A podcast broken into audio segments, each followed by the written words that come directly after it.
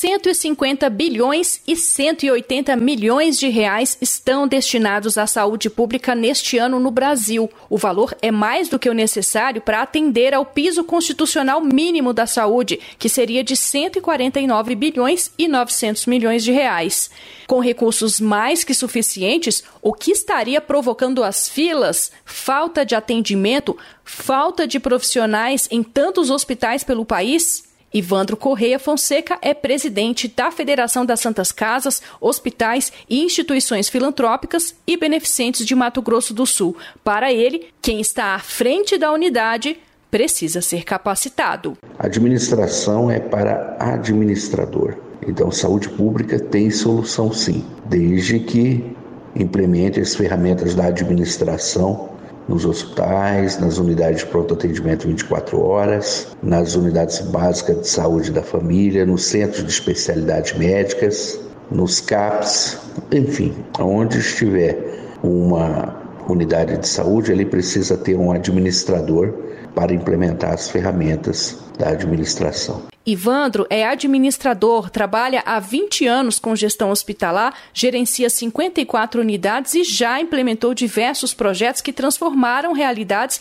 que seriam difíceis de se mudar por quem não tem o conhecimento necessário.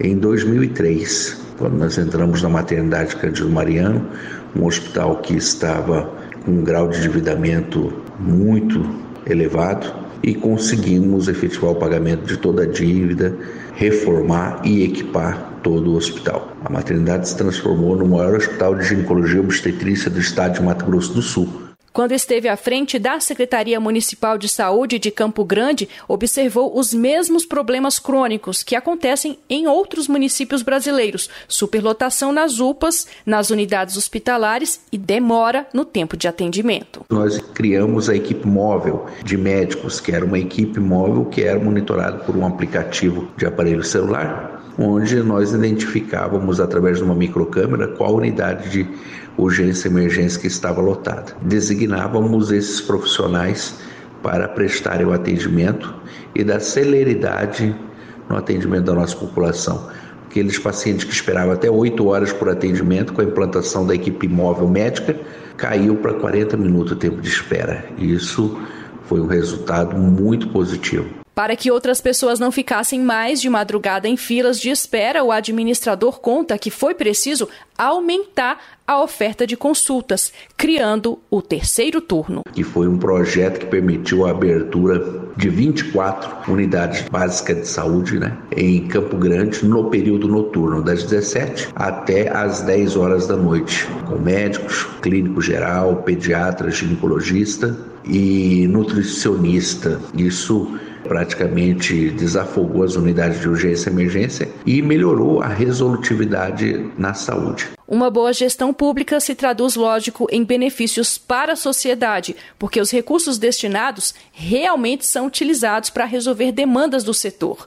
Em 2013, por exemplo, o índice de mortalidade do câncer de colo de útero era muito acentuado. Com a implantação do programa Consulta Única, as pacientes que esperavam seis meses para fechar um diagnóstico começaram a fazer todos esses procedimentos ginecológicos, todos no mesmo dia na unidade de saúde. Então a paciente passava pela consulta com o ginecologista, fazia outra sonografia, o preventivo, a mamografia e fechando o diagnóstico já era encaminhado para operar na Santa Casa de Campo Grande. Havia também no estado um hospital que era considerado perdido, pois estava inutilizado há 20 anos. Conseguimos resgatar com a construção do Hospital do Trauma da Santa Casa. Nós conseguimos equipar e construir essa estrutura em decorrência da epidemia do trauma que nós tínhamos no município. Isso melhorou muito a resolutividade no atendimento e contribuiu com